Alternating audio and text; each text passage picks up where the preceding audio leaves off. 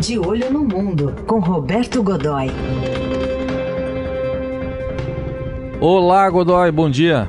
Bom dia, Heisen. Bom dia, Carol. Bom dia. Para quem não acompanha, segundas, quartas e sextas, Godoy está aqui com a gente nessa coluna para falar sobre acontecimentos mundo afora, mas tem um aqui do Brasil, ontem no Rio de Janeiro, né, Godoy? É verdade. Dá para a gente comparar com o que acontece no mundo aí, o uso dos snipers. Pois é, ontem a gente teve um espetáculo uh, aquela coisa, o show do o, o, show da informação, não é? A gente teve aquele episódio lá no Rio de Janeiro em que uh, um sequestrador, uh, rapaz de 20 anos, aparentemente psicótico, como se sabe agora pelas primeiras informações, aí vindas da, pelas informações vindas da família, essa coisa toda, uh, tomou um ônibus ali o, na, na, na ponte Rio-Niterói uh, e não se sabia exatamente é, não fez ali nenhuma reivindicação clara, é, tudo que ele dizia que queria botar fogo no ônibus, fez ali um, uma espécie de varal com, com, com, com um coquetéis molotov, com gasolina, com combustível ali, aí liberou alguns reféns, manteve outros, eram, é, enfim, você tinha quase 40 pessoas dentro do ônibus, aí 37 ou 39, é, e ele simplesmente eh, queria botar fogo no ônibus. Ou seja, a, eh, esse quadro é, é uma, configura muito claramente, é uma situação de crise, uma situação de crise extrema, é aquilo que é chamado de linha final, né? Eh, em que não há muito o, o que se possa fazer e aí a situação que ficou clara ali era que havia duas únicas possibilidades. Ele ia ser, ele tinha que se render, teria que ser, enfim, é, o ônibus estava, além de tudo, você ainda tinha ali uma questão, é, a operação toda, o momento todo ali era, não era favorável, era uma, estava ali numa ponte, você não tinha nem rota de fuga, não tinha nenhum tipo de, de alternativa ali, e portanto foi sendo criada a situação, e não havia negociação, nada, zero, né?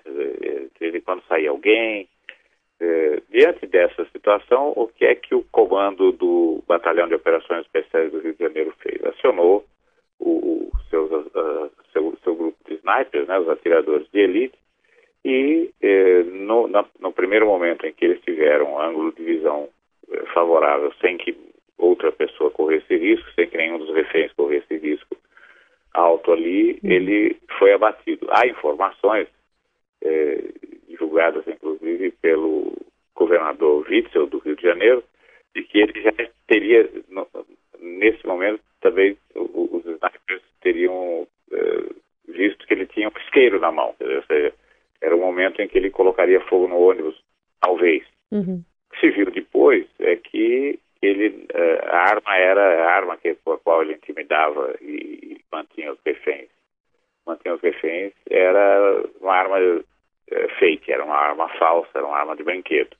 Bem, independentemente disso, ele acabou sendo abatido. Essa é uma decisão correta? No mundo inteiro, sim. É, ele seguiu um protocolo internacional. Seguiu o protocolo internacional e eu acho que uma revelação importante é que é, demonstrou uma qualidade extra é, que não era não, não havia até não, não, não havia sido testada, pelo menos, eh, de uma maneira até onde se sabe, né? Eh, ela não havia sido testada eh, na estrutura de segurança pública do Rio de Janeiro. Hum. Dizer, os atiradores, como vimos, como vimos depois, eles compõem dentro da, da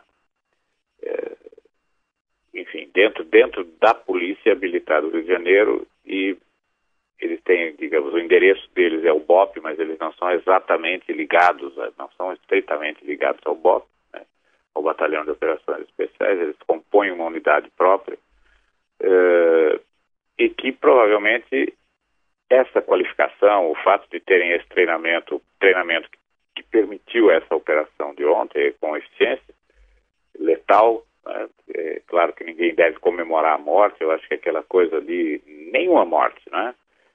A gente viu ali o, o governador Witzel, né? governador né? Witzel comemorando ali, socos no ar, aquela coisa, isso é totalmente inadequado. Ele pode dizer pode tentar me convencer durante os próximos mil dias de que o que ele estava comemorando ali era o fato dos, dos reféns terem, eh, terem sido resgatados bem, enfim, essa coisa toda, mas eu, eh, sabe, uh, me engana que eu gosto. Está claro que ele estava comemorando ali era o fato do uh, sequestrador ter sido abatido. O, o Godoy, mas, e quando ele compara com a, a, ação de ontem com aquela ação na, nas favelas, nas comunidades, com helicópteros? Para quem com, porta com fuzil, né? Alegando que quem porta fuzil deveria é, levar o tiro são, na cabecinha. São comparáveis desse Não, jeito? claro que não.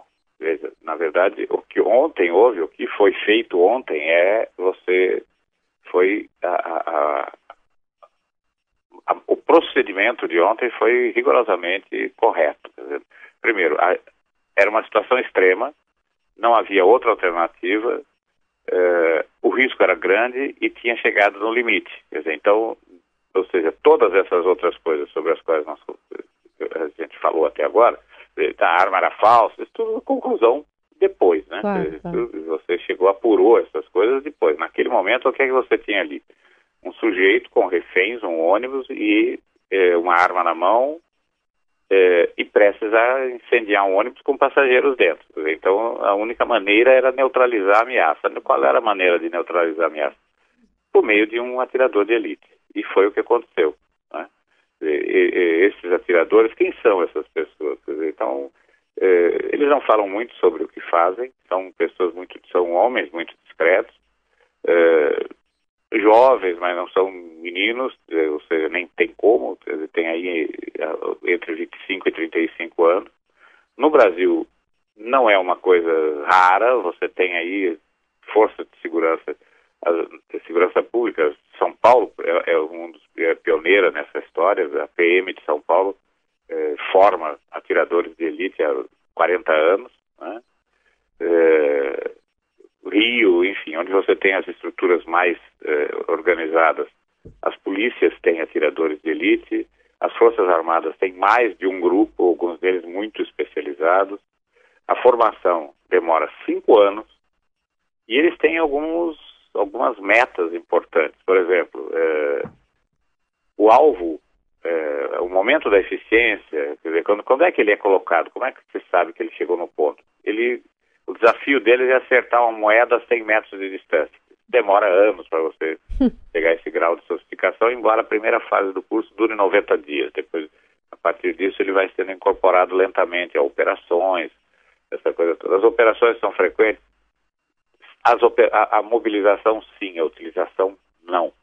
Aí é que entra essa história dos helicópteros e, e, e, e da busca, por exemplo, da, da, de você atirar no sujeito que talvez tenha um fuzil. Dizer, então, não, o, o, o Itaca é, ele, é um, ele também é um, um observador do terreno onde ele está e ele consegue identificar com certeza a diferença, por exemplo, entre alguém que está levando uh, um guarda-chuva, um cano ou coisa que o valha de quem está portando um fuzil.